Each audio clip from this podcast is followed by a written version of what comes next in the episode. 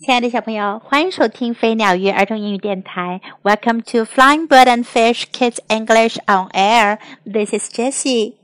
今天 Jessie 老师要为你讲的故事是《Flora to the Rescue》。弗洛拉去救援。Down, down, down under the sea was a magic kingdom. 在大海的深处有一个魔法王国。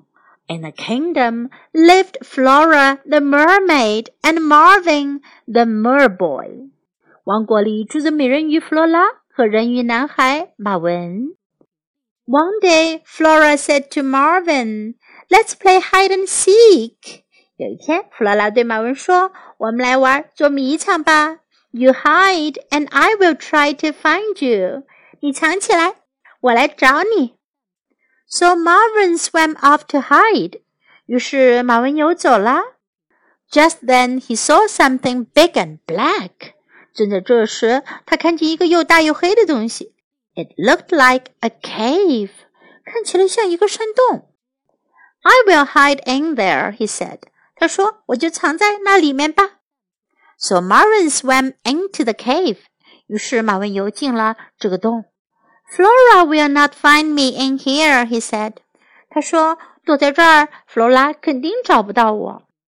Flora looked for Marvin. 弗罗拉到处找马文。She looked under a rock. 她在石头下面找。She looked in the seaweed. 她在海草中间找。Then she looked in the seashell. 然后她又去看一个海贝壳。 but Marvin was not there. 可是马文不在这些地方。Flora could see some fish. 弗罗拉看见了一些鱼儿。She could see some seahorses, and she could see Big Mouth the whale, but she could not see Marvin. 她看见了一些海马，她还能看见大嘴巴鲸鱼，可就是看不见马文。Flora was cross. 弗罗拉生气了。I give up. Where are you, Marvin? She called. 他大声喊道：“我认输了，马文，你在哪儿呢？”“I'm in the cave,” said Marvin. 马文说：“我在山洞里。” But Flora could not see a cave. 可是弗罗拉没看见什么山洞。All she could see was Big Mouth the whale. 她只看见了大嘴巴鲸鱼。Flora called out to Marvin. 弗罗拉大声的对马文喊。you are not in a cave. You are in Big Mouth the whale. 你不在山洞里，你在大嘴巴鲸鱼的肚子里。Help! said Marvin. I can't get out. 马文喊道：“救命啊！我出不去了。” Just then, Big Mouth opened the mouth. 就在这时，大嘴巴鲸鱼张开了它的嘴巴。Get out now! called Flora. 弗罗拉喊道：“赶紧出来！” ！” Marvin swam out just as Big Mouth opened his eyes. 大嘴巴鲸鱼刚睁开眼睛，马文就游了出去。Big Mouth was very cross. 大嘴巴鲸鱼很生气。He tried to catch them. 他想要抓住他们。Come on, said Flora. Let's get out of here. 弗罗拉说：“快过来，我们得赶快离开这儿。” Flora and Marvin swam under a rock where Big Mouth could not see them. 弗罗拉和马文游到一块大石头下面，他们躲在这儿，大嘴巴鲸鱼就看不到他们啦。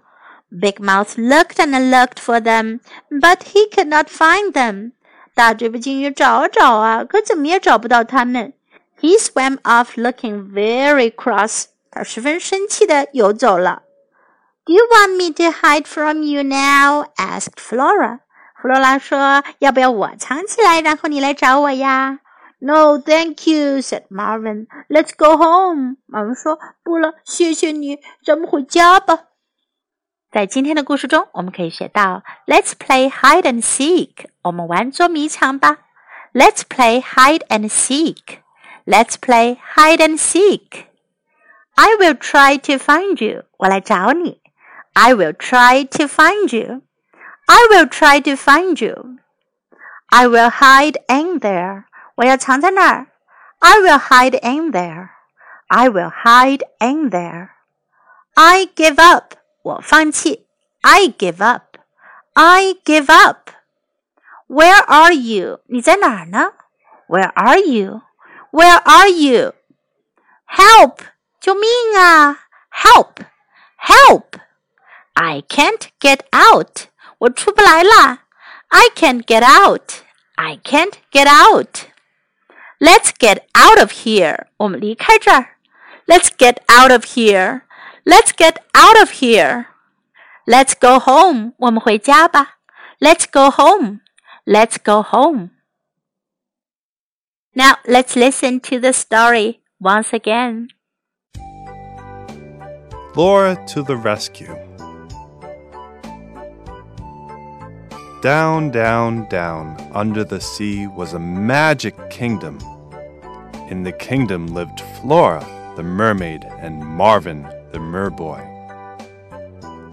One day, Flora said to Marvin, Let's play hide and seek. You hide, and I will try to find you. So Marvin swam off to hide. Just then he saw something big and black. It looked like a cave. I will hide in there, he said. So Marvin swam into the cave. Flora will not find me in here, he said. Flora looked for Marvin. She looked under a rock. She looked in the seaweed.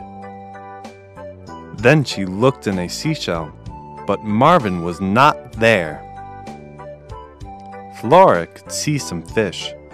She could see some seahorses, and she could see Big Mouth the whale. But she could not see Marvin. Flora was cross. I give up. Where are you, Marvin? she called. I'm in the cave, said Marvin. But Flora could not see a cave. All she could see was Big Mouth, the whale. Flora called out to Marvin. You are not in a cave. You are in Big Mouth, the whale. Help! said Marvin. I can't get out! Just then, Big Mouth opened his mouth, Get out now! called Flora. Marvin swam out just as Big Mouth opened his eyes. Big Mouth was very cross. He tried to catch them, Come on! said Flora. Let's get out of here. Flora and Marvin swam under a rock where Big Mouth could not see them. Big Mouth looked and looked for them, but he could not find them. He swam off looking very cross, Do you want me to hide from you now? asked Flora. No, thank you, said Marvin. Let's go home. The end of the story. Hope you like it. Thank you for listening. Bye.